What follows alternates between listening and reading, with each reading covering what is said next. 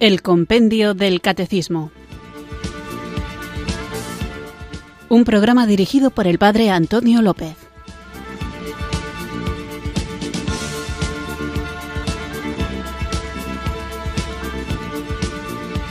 Recibid un cariñoso saludo desde Irurzun en Navarra, quienes acudís una tarde más a esta cita con la formación aquí en esta emisora que cambia vidas en la radio de la Virgen en Radio María.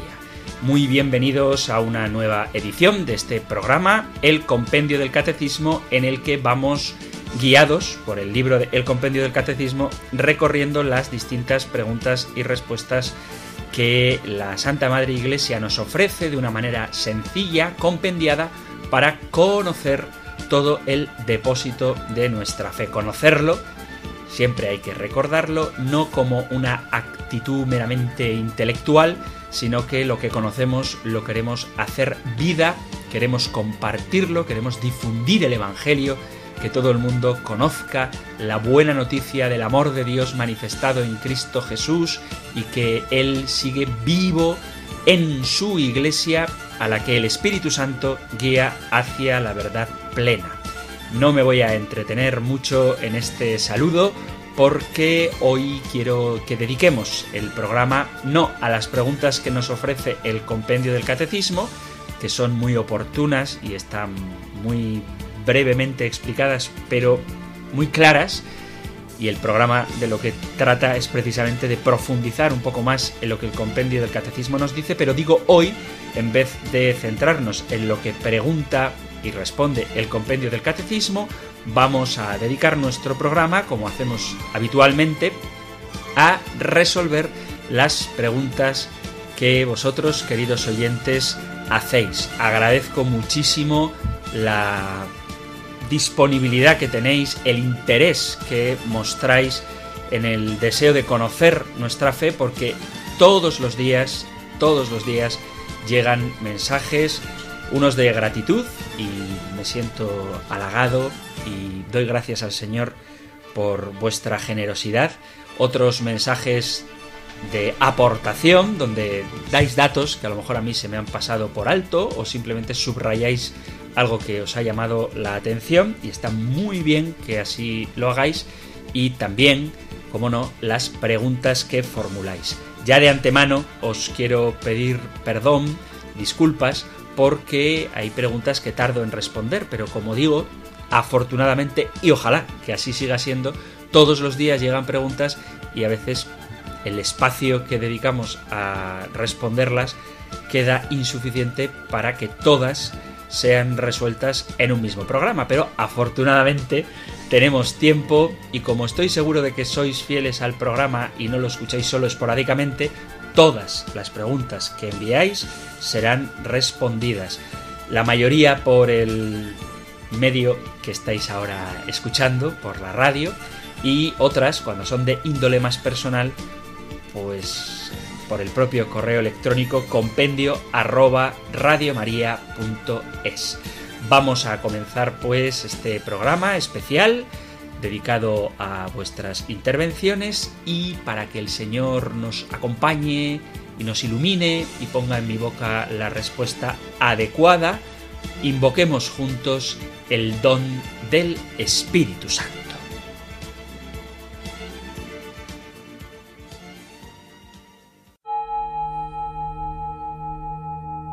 Ven Espíritu. Ven Espíritu, ven Espíritu.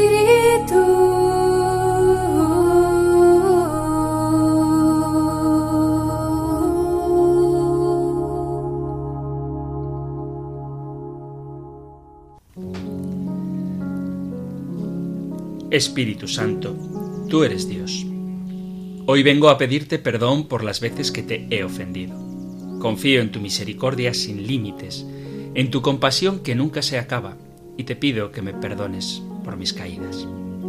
Porque no fui más generoso, porque no siempre me entregué con alegría, porque me dejé llevar por la negatividad o la tristeza, porque en mi interior alimenté algún desprecio o rechazo hacia otras personas. perdóname y purifícame, Espíritu Santo. También te pido perdón por las veces que no me dejé inspirar por ti, que no me dejé llevar, que me resistí a tus invitaciones, que preferí quedarme cómodo en mi mediocridad y cerré mis oídos a tus llamadas. Te pido perdón, sabiendo que me darás la gracia para volver a comenzar, para seguir intentando los cambios que propones en mi interior. Gracias, Espíritu Santo, porque nunca dejas de confiar en mí.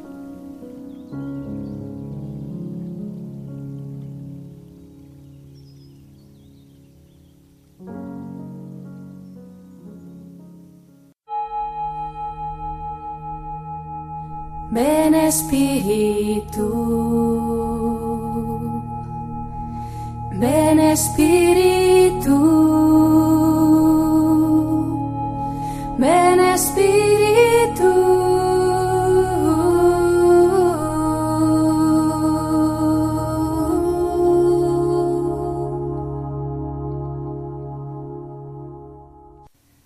Vamos allá con este programa de hoy dedicado a vuestra participación en el compendio del catecismo a través del correo electrónico compendio arroba radiomaria.es y también a través del WhatsApp 668 594 383 668 594 383 y correo compendio arroba radiomaria.es.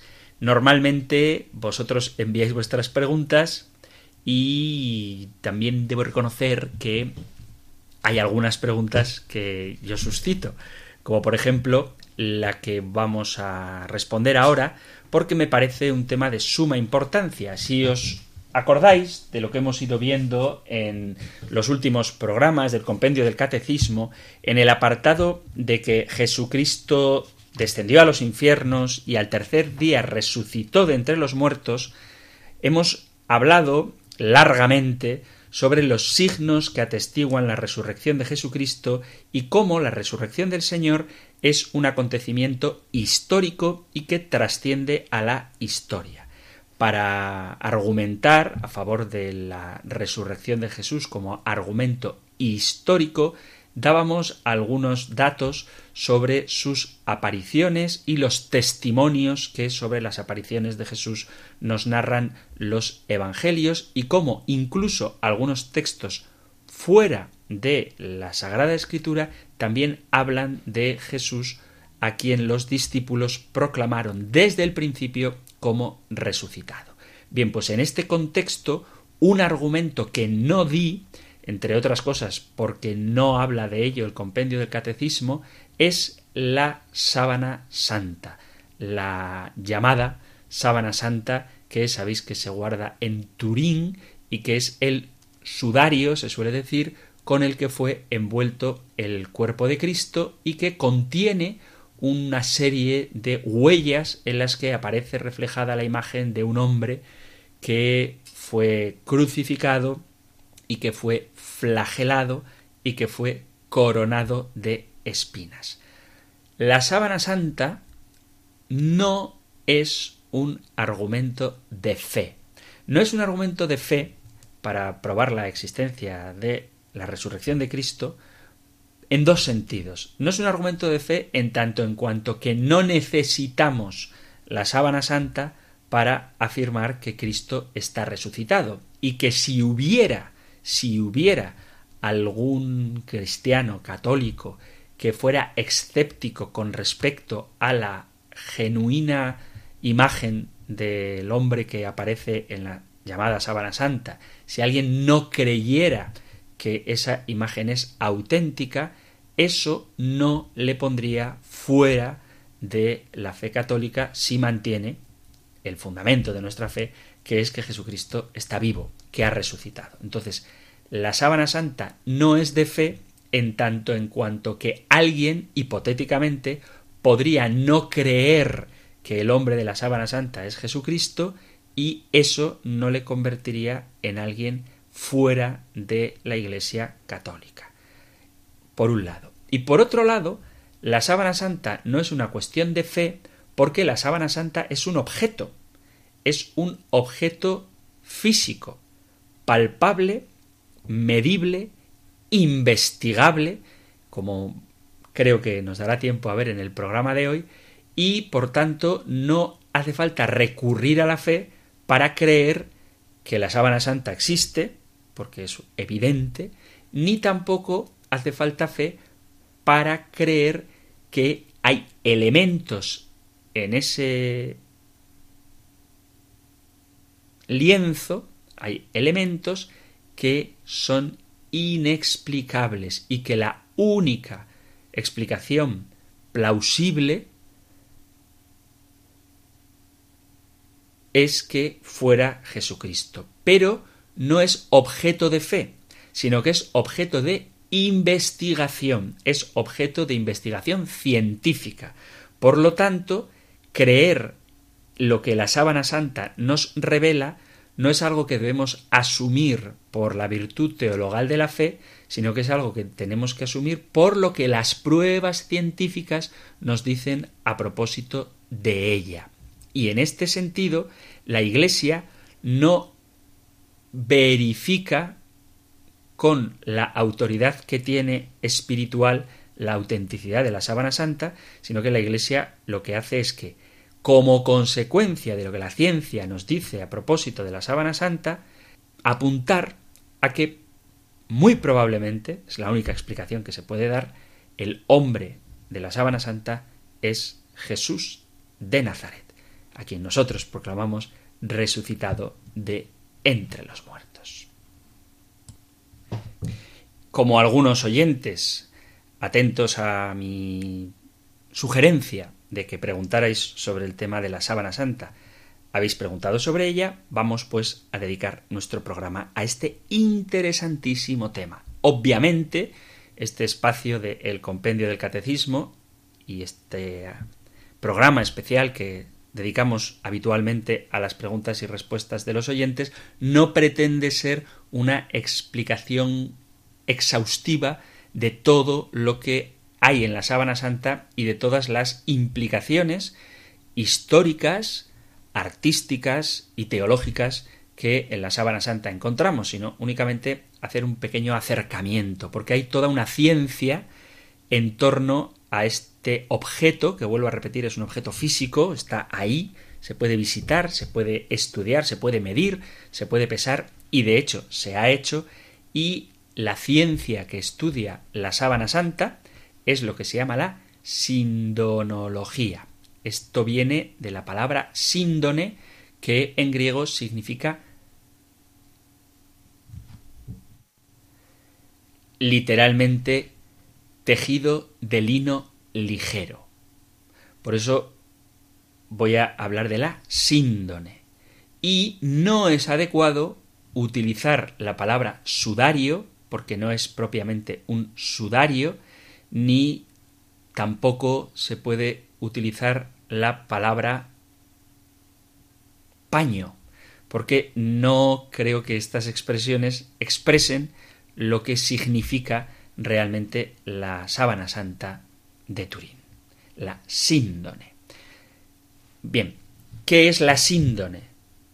La síndone, por llamarla con su nombre propio, es una sábana estrecha y larga cuyas medidas son atención, 4 metros con 42 centímetros por un metro con 13 centímetros. 4 metros y medio casi, en concreto 442,5 centímetros y de, de largo y 113 centímetros de ancho. Y según la tradición, es la mortaja que se utilizó para el entierro de Jesús. Es una prenda suficientemente grande como para amortajar a un hombre si nos fijamos en las marcas que aparecen en la propia síndone. Lo más destacado de la tela es que contienen impresas, atención a esta expresión, por un procedimiento actualmente desconocido, sea, no sabemos hoy cómo se hizo, la imagen frontal y dorsal de quien parece haber sufrido todas las heridas de la pasión de Cristo. Un hombre muerto por crucifixión, clavado de manos y pies, al que previamente le habían infringido la flagelación, que fue alanceado a la altura del corazón y que parece que llevó una corona de espinas. Hay que destacar, de esto hablábamos cuando nos referíamos a la pasión de Cristo, que la flagelación era un castigo y la crucifixión era otro castigo.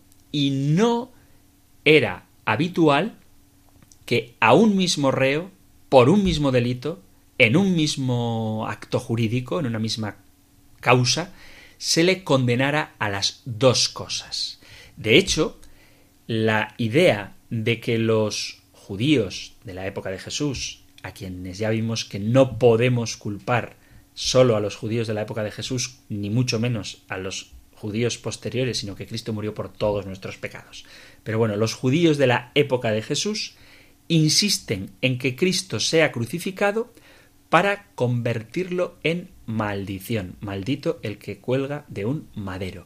Por eso les interesaba mucho que Jesús no muriera en la flagelación, porque si hubiera muerto en la flagelación, él no sería maldito, que es lo que los judíos, el Sanedrín, quería con Jesús. Entonces, le insisten a Pilato después de la flagelación en que sea crucificado. Y esto lo insisto para que nos demos cuenta de que no se castiga. Los romanos tenían muy claro lo que era el derecho, son los padres del derecho. El derecho romano, lo mismo que el actual, no permite condenar dos veces a una persona por un mismo delito. Y sin embargo, Jesús, y esto es algo extraordinario, algo que no ocurre habitualmente, de hecho no tenemos constancia en la historia de que le haya pasado a nadie más, fue sometido al doble castigo de flagelación y crucifixión. Y aparte, hay otros dos elementos muy poco habituales en las torturas y las condenas de los romanos que sólo conocemos que le hayan ocurrido a Jesús, que son el hecho de que fuera coronado de espinas, eso es algo que no se hacía, y el hecho de que fuera alanceado, porque como sabéis, la costumbre era romper las piernas de los crucificados para que eso les impidiera poder alzarse sobre los clavos de los pies y tomar aire. Entonces, al tener las piernas rotas, morían de asfixia, ya lo vimos, y en el caso de Jesús fue atravesado con una lanza. Entonces, sabemos que el hombre de la sábana santa es alguien que tiene las marcas de una corona de espinas, las marcas de una flagelación y las marcas de la crucifixión. El cuerpo fue colocado en posición de cúbito supino sobre la mitad de la tela, mientras la otra mitad, retornada sobre la cabeza, cubre la parte frontal del cuerpo, lo que explica que la misma superficie del lienzo ha estado en contacto tanto la parte frontal como la parte dorsal. Si tenéis en mente la imagen de la sábana santa, veréis que en ella hay un montón de marcas. Hay muchas marcas, además de las huellas del hombre que estuvo postrado en ella, que yacía en la sábana, además de eso hay muchas marcas distintas. No conocemos toda la historia de la sábana santa, de la síndone, pero sabemos que este lienzo ha viajado mucho y ha sufrido todo tipo de vicisitudes, por lo que no es extraño que se puedan ver desperfectos en ella. Lo más llamativo son una especie de triángulos que se ven en ella y que son provocados por un incendio que tuvo lugar en el año 1532 cuando esta reliquia se custodiaba en el castillo de Chamberí, en el ducado de Saboya. En aquel tiempo estaba guardada en una arqueta de plata plegada en 48 capas, por lo que las quemaduras se produjeron en varias de ellas y se ven 24 agujeros triangulares, unos más grandes y otros más pequeños. Al derretirse la plata con el incendio fue penetrando en la sábana, en la síndone y dejando esas marcas que si la tenéis en mente seguro que os suenan. Sin embargo, quitando unas pequeñas marcas, la imagen del hombre que nos muestra la síndone está intacta. A pesar de la plata derretida y, por supuesto, de los cambios de temperatura y humedad que ha sufrido a lo largo del tiempo. Tiene otras marcas no provocadas por el incendio, pero tampoco vamos a hacer un estudio, así como digo, demasiado exhaustivo. Os animo a que quien esté interesado con el tema de la sábana santa, de la síndone, entre en contacto con la Asociación Española de Sindonología, donde podéis encontrar todo tipo de información detalladísima sobre esta impresionante reliquia. Hecha una idea así un poco general de lo que nos muestra la sábana santa, la síndone, lo que vemos cuando la contemplamos, vamos a centrarnos en algo que es muy importante, que es qué nos dicen los evangelios a propósito de este objeto, de la síndone, porque todos los evangelistas consideraron importante mencionar el lienzo funerario que se usó en la sepultura de Jesús. Según nos narran los evangelios sinópticos, Jesús, tras ser bajado de la cruz, fue envuelto en una sábana limpia comprada por José de Arimatea.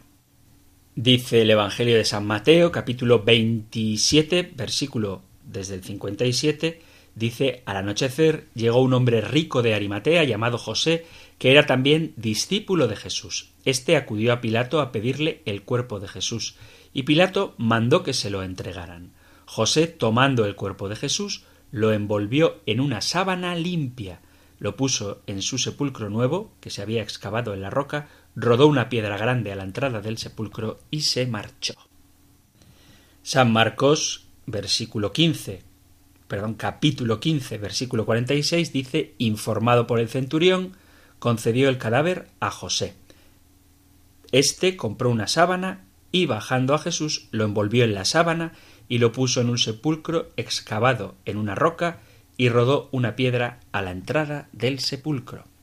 Y San Lucas, en el capítulo 23, nos dice, leo desde el versículo 50, había un hombre llamado José que era miembro del Sanedrín, hombre bueno y justo. Este no había dado su asentimiento ni a la decisión ni a la actuación de ellos.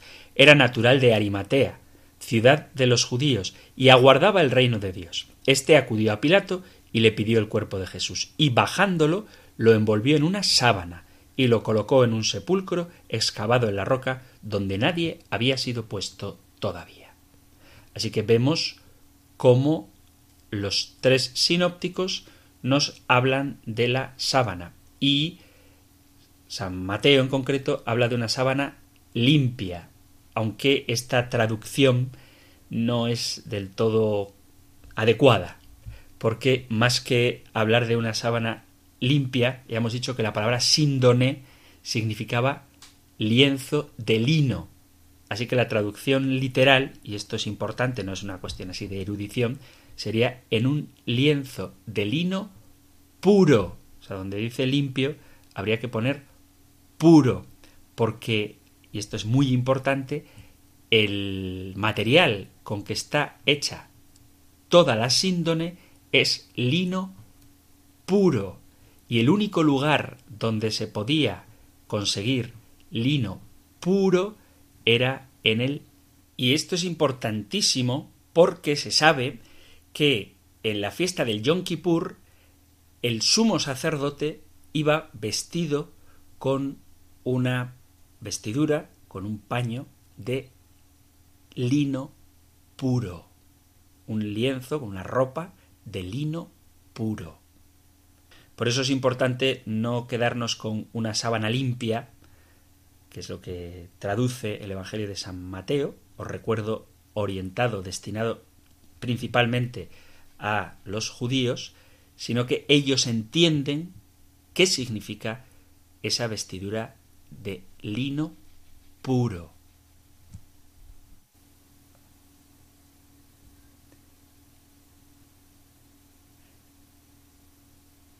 Así que el lienzo con el que fue envuelto el cuerpo de Jesús es de lino puro, o sea, no limpio. Nadie, en principio, compra una sábana sucia, sino que cuando leemos esto de, de limpio, que dice el evangelista San Mateo, está refiriéndose a una sábana, a un lienzo, a una síndone, es la palabra griega, a una síndone, a un lienzo de lino puro.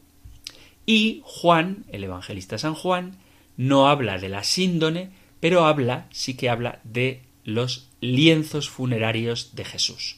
Lo podemos leer en el Evangelio de San Juan, en el capítulo 19, versículo 40.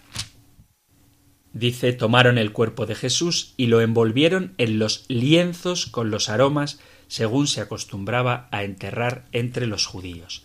Y en el capítulo 20 leemos, leo desde el versículo 5, leo desde el 4, los dos corrían juntos, pero el otro discípulo corría más que Pedro. Se adelantó y llegó primero al sepulcro, e inclinándose vio los lienzos tendidos, pero no entró. Llegó también Simón Pedro detrás de él, y entró en el sepulcro, vio los lienzos tendidos y el sudario con que le habían cubierto la cabeza, no con los lienzos, sino enrollado en un sitio aparte. Muy importante que vio los lienzos Juan no contradice lo que dicen los sinópticos, pues aunque usa la expresión lienzos en plural, eso no significa que esos lienzos de los que habla San Juan fueran el lienzo grande, la síndone, que era lo propio de la costumbre de enterrar entre los judíos, como dice también el propio Evangelio. Tampoco es extraño que hubiera otros lienzos en la sepultura. San Juan menciona el sudario que había estado sobre su cabeza. Otro tema interesante sería ver el sudario, el santo sudario, que distinto de la síndone, ¿vale? La síndone es este lienzo enorme de más de cuatro metros, casi cuatro metros y medio, por 1,33 y la sábana, el paño que cubría el rostro de Jesús, es lo que llamamos el santo sudario, que además tenemos el privilegio de conservar aquí en nuestra tierra, en Oviedo. A veces, esto lo he dicho, parece que se confunden el, el santo sudario con la síndone. Pues son dos cosas distintas que tenían funciones distintas. Pero el hecho es que los evangelios nos hablan de la sábana, de la síndone y también el Evangelio de San Juan del sudario. Lo que hace tan única a la síndone de Turín es la figura que contiene. No hay en la historia del arte ninguna imagen que tenga estas características. ¿Por qué? Porque no es un dibujo, ni es una pintura, no hay un contorno definido, no hay en ella líneas y es completamente monocromática. Solo se distinguen, porque son diferentes, las manchas de sangre. Y esto es algo que todavía hoy no tiene explicación. Afortunadamente, actualmente tenemos medios de investigación científica y posibilidades técnicas para acercarnos a la sábana santa, a la síndone. Sigo llamando la sábana santa, pero es la síndone. La ciencia ha hecho posible que desde finales del siglo XIX la síndone se pudiera estudiar exhaustivamente. Y esto se debió a una gran novedad, y es que por primera vez se pudo fotografiar la sábana santa, la síndone. La fotografía, que se descubrió en el siglo XIX, no fue algo común hasta finales del siglo XIX. Y entonces se tuvo en el año 1898 la posibilidad de fotografiarla. Así como dato histórico curioso, el motivo por el que se pudo fotografiar fue que hubo una ostensión, una muestra de la síndone con motivo de la boda de quien sería después el rey Víctor Manuel III de Saboya. Los Saboya eran los propietarios de esta reliquia desde el siglo XV y cuando se convirtieron en reyes de Italia, la sábana pasó a ser algo propio de esta monarquía italiana y cuando había ocasiones especiales, como una boda real, se mostraba la imagen.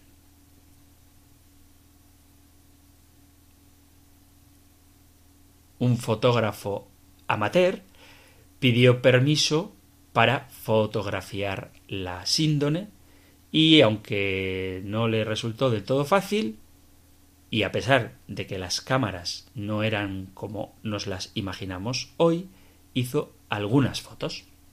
En aquella época, queridos amigos oyentes jóvenes de Radio María, quizá esto os suene raro, en aquella época y no hace tanto tiempo, las fotografías digitales no existían. Y el proceso de revelar una foto era complicado, muchos de nosotros, yo incluido, lo hemos conocido, y exigía un negativo fotográfico. Es decir, había que sacar una foto y la foto te daba un negativo. Luego se hacía el negativo del negativo y daba positivo. No quiero ahora explicar, pues tampoco sabría hacerlo, cómo funcionaban las cámaras de fotos. El hecho es que cuando se sacó el negativo de la foto, dice el fotógrafo que hizo la imagen, que la retrató, dice, encerrado en mi cuarto oscuro, concentrado totalmente en mi trabajo, experimenté una intensa emoción cuando, durante el revelado, vi por primera vez aparecer el santo rostro en la placa con tal claridad que me quedé helado. Y es que las huellas que vemos en el lienzo original, al ser invertidas en el negativo fotográfico, no contenían, como sería lo lógico, una imagen invertida e incomprensible a nuestros ojos, sino que mostraban con desconcertante exactitud la apariencia real del rostro impreso en la tela. Yo recuerdo cuando era un poquito más joven y todavía de vez en cuando, cuando siento nostalgia, cojo un negativo de una foto y a contraluz trato de averiguar qué es lo que ese negativo representa. Sin embargo, con la sábana santa ocurre justo lo contrario. Al sacar el negativo se veía con toda nitidez la imagen que ahí aparecía. Esto es algo insólito y vemos lo importante que es la imagen que el lienzo muestra. Porque es como la imagen de un negativo de una fotografía que tuvo el cuerpo como si se tratara de un cliché fotográfico, que corresponde con el positivo visual. O sea que lo que vemos en la sábana santa, en la síndone, sería un negativo de una foto, para que nos entendamos. Nadie se esperaba esto. A pesar de lo increíble del hallazgo, de lo impresionante de este negativo, que era lo que muestra la sábana de Turín, el santo sudario, la síndone, a pesar, digo, de la importancia que tiene, no se alcanzó a comprender la verdadera dimensión de lo que tenía tal descubrimiento. Fue cuando se hizo otra foto, en el año 1931, cuando se empezó a investigar y a tomar más en serio, a dar más importancia a este hallazgo. tuvo mucha resonancia en el mundo científico y cultural y se iniciaron una serie de estudios de todo tipo. En los años 30 del siglo XX, la fotografía ya había avanzado mucho y la técnica del blanco y negro había llegado a su perfección. De hecho, las fotos que se hicieron en aquella ocasión son las mejores que se han hecho porque las fotografías en blanco y negro ofrecen un negativo mucho más nítido que las fotografías en color que después se desarrollaron.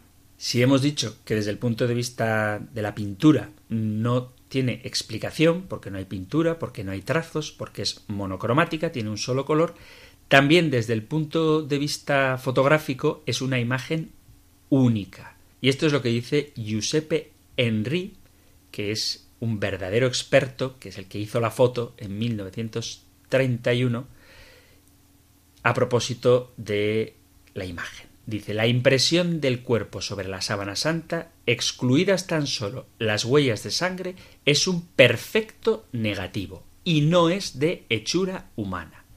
La ampliación confirma de manera clara que se han de excluir en la misma tanto rasgos de pintura o pinceladas como dibujos o bosquejos antepuestos. Las manchas de sangre están bien marcadas y tienen las características de improntas por contacto. Su color es intenso y su diseño más visible y marcado. Las impresiones presentan proporciones anatómicas perfectas y dicen claramente de qué clase de persona se trata y a qué raza pertenecía. No aparecen desfiguradas apenas a pesar de la hinchazón del hueso nasal. En las sombras de la impronta, o sea, en la mayor parte de la superficie de la sábana santa, el tejido está intacto. Por lo tanto, la impronta es un verdadero negativo. E incluso se ha llegado a afirmar que es la primera protofotografía de la historia. Es algo más complejo que una fotografía. El lienzo actúa a manera de cliché, de negativo fotográfico, pero si nos fijamos bien, nos damos cuenta de que no es un negativo fotográfico. Hay por lo menos dos aspectos fácilmente de comprobar en los que la imagen de la síndone es distinta de una imagen fotográfica. Primero, que el carácter de las huellas de sangre y de la imagen es totalmente diferente. La sangre ha pasado al lienzo por absorción directa, o sea que el lienzo tiene marcas de sangre porque ha absorbido, porque se ha manchado de sangre. Y en la tela tiene su color natural, por lo que en negativo las manchas de sangre se ven en negativo, y por el contrario, la imagen tiene el claroscuro invertido en el lienzo, por lo que el negativo fotográfico se ve como un positivo óptico. Es decir, que las imágenes de sangre son impregnadas en el lienzo en positivo, mientras que la imagen del hombre que está ahí yaciendo están en negativo las sombras de la figura no están distribuidas de forma natural. Dicho de una forma quizá más sencilla, no sabemos dónde se pudo haber puesto el foco de luz que iluminara el cuerpo de Jesús o del hombre de la sábana para hacer la fotografía. Es como si el foco de luz saliera de dentro, como si emanara del hombre que yace en la síndone. Es decir, que lo que nos revela el negativo fotográfico resulta difícil de comprender. Y durante años hubo quien quería negar que esto era como un negativo y afirmaba que se trataba de un truco. Esto queda totalmente anulado cuando miles de cámaras privadas pueden captar directamente la imagen de la síndone en el año 1978. Cualquier persona que fotografíe la síndone se da cuenta de que la imagen que hay en ella es un negativo y que no se trata de un truco o de una manipulación. Insisto en que existe toda una ciencia que es la sindonología y que también existe el Centro Español de Sindonología, para quien quiera profundizar en este tema tan interesante, pero por ir concluyendo algunos datos científicamente comprobados. La NASA en 1977, utilizando un ordenador, descubrió que la imagen no solamente es un negativo, descubrió que la imagen no solamente es un negativo, sino que tiene propiedades tridimensionales, que no pertenecen ni a las pinturas ni a las fotografías. La Iglesia siempre ha permitido que se investigue el lienzo. No hay ningún problema en permitir que se hagan todas las pruebas necesarias. Y los análisis realizados son muy extensos, utilizando distinto tipo de métodos, desde rayos X, mm, microscopios y análisis químicos. ¿Qué podemos saber a la luz de todos estos estudios, de todas estas investigaciones? Que la procedencia del sudario, de la síndone, mejor dicho, es el área sirio-palestina del siglo I.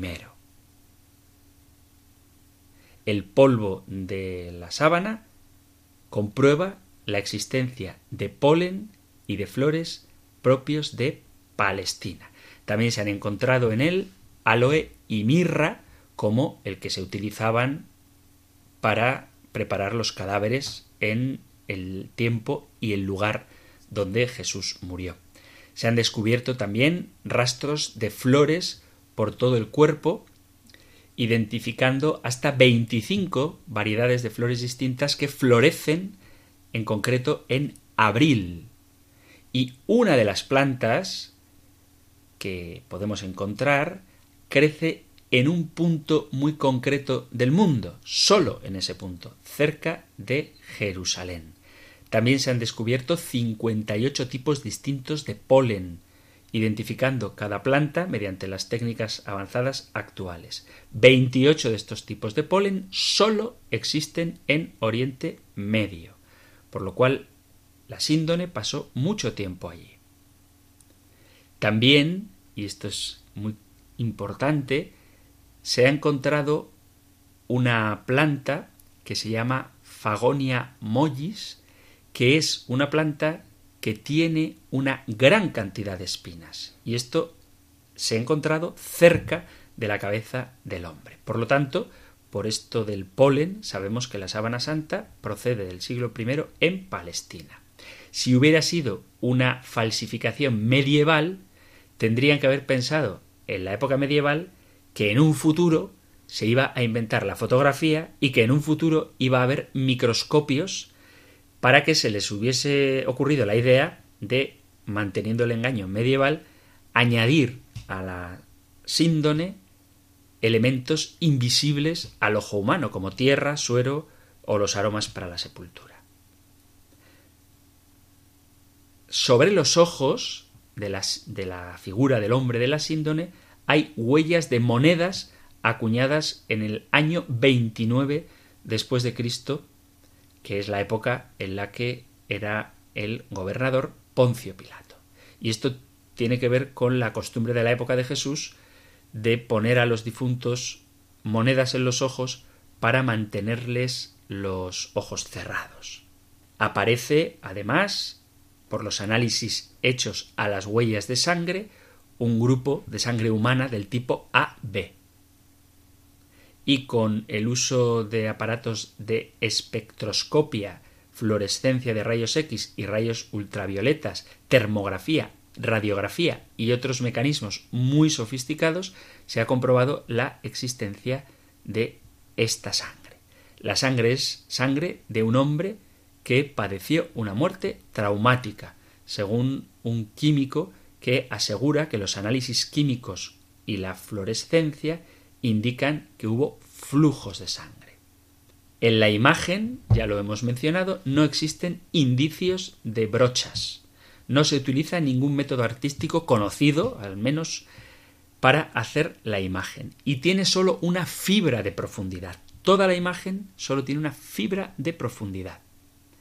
Hay una absoluta ausencia de pigmentos, tinturas o cualquier otro medio para pintar.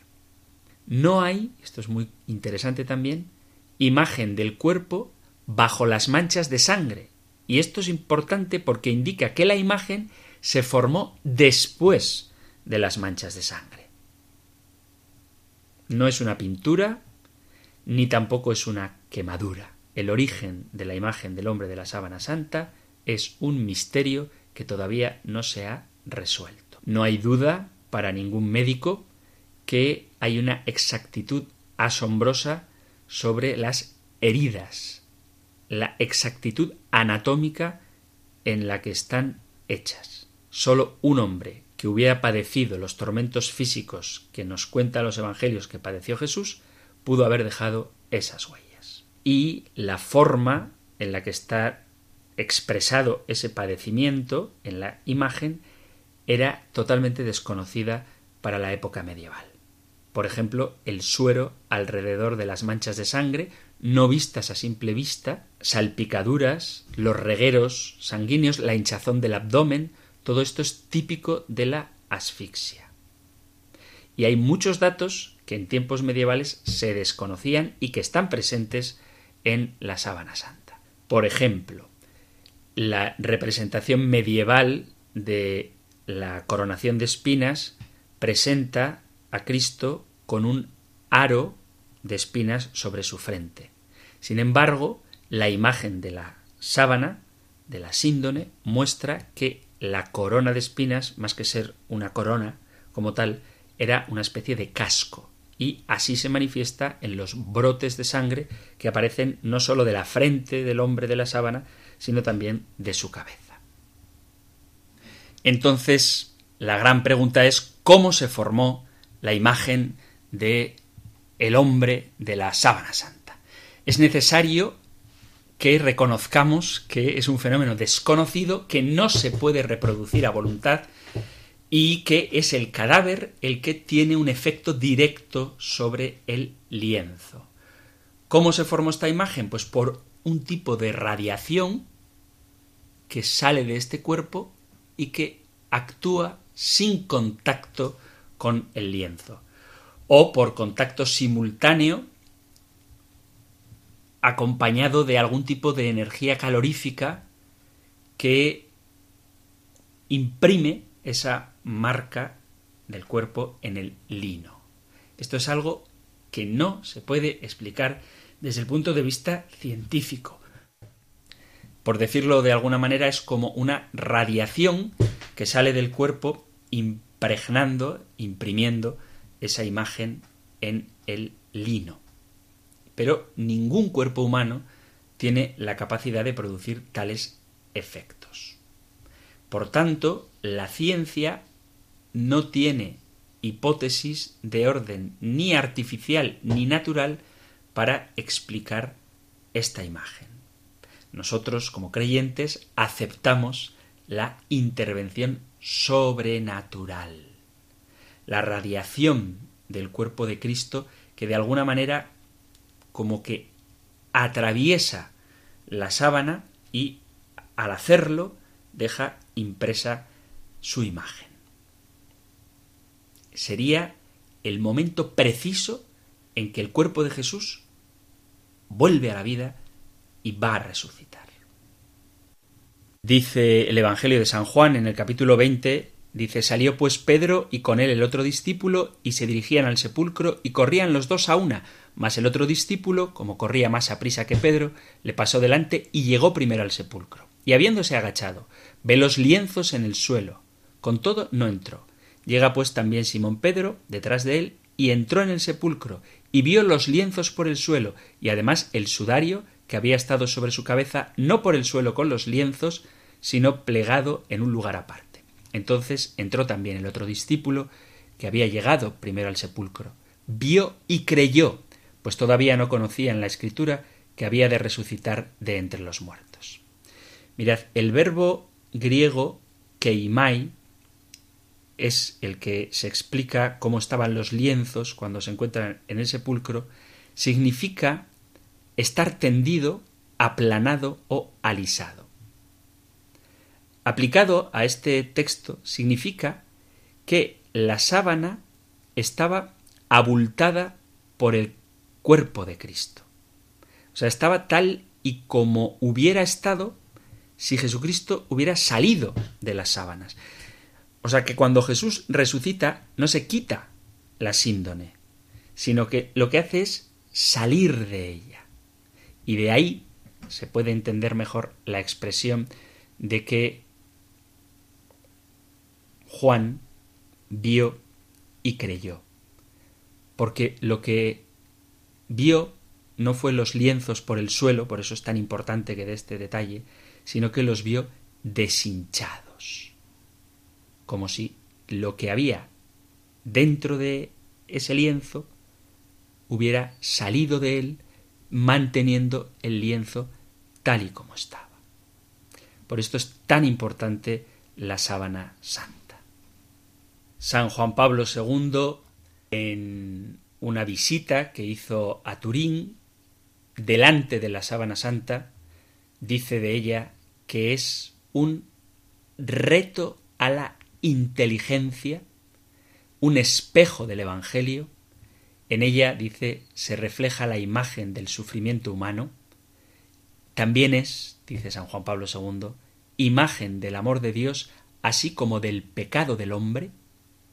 La sábana santa es imagen de impotencia, la impotencia de la muerte ante la resurrección de Cristo. La sábana es imagen del silencio. Os invito a que conozcáis más a fondo esta impresionante reliquia que, como digo, no es una cuestión de fe, sino un objeto investigable y que la ciencia no ha podido dar respuesta a todos los misterios que encierra. Nosotros desde la fe afirmamos que, aunque repito, ¿eh? si alguien no quiere creerlo, no está fuera de la ortodoxia católica, pero debo decir que con Juan Pablo II, con San Juan Pablo II, que la sábana santa de Turín, el, síndone, es un testigo, es un objeto investigable, palpable, tocable del poder de Dios y de cómo Jesucristo, envuelto, muerto en ella, la atraviesa como atraviesa el umbral de la muerte y nos hace a nosotros participar de su vida de resucitado. Espero, queridos amigos, queridos oyentes, que os haya resultado interesante este monográfico sobre la sábana santa y soy consciente de que es muy superficial lo que he dicho, me conformo con que sirva para motivaros, alentaros y generar en vosotros la inquietud de conocerla más a fondo, porque como digo, es una reliquia asombrosa que, en palabras de San Juan Pablo II, es un reto a la inteligencia. Y la ciencia no puede explicar las cosas que trascienden a la historia. Y la resurrección de Cristo, que es un acontecimiento histórico, la sábana santa, parece que es una prueba de este momento, de la resurrección de Cristo, además trasciende la historia y por eso nunca entenderemos con nuestra limitada inteligencia todo lo que ella nos manifiesta. Si ha quedado algo por aclarar, sabéis que podéis compartir vuestras dudas, inquietudes, testimonios en el 668-594-383, 668-594-383 o en el correo electrónico compendio radiomaria.es. Termino compartiendo con vosotros la bendición que nos ofrece la Sagrada Escritura, impartiéndola de todo corazón y con mucha alegría. El Señor te bendiga y te proteja el Señor ilumine su rostro sobre ti y te conceda su favor, el Señor te muestre su rostro y te conceda la paz. Muchísimas gracias por estar ahí, gracias por escuchar el compendio del catecismo y si queréis, volveremos a encontrarnos en un próximo programa. Un fuerte abrazo.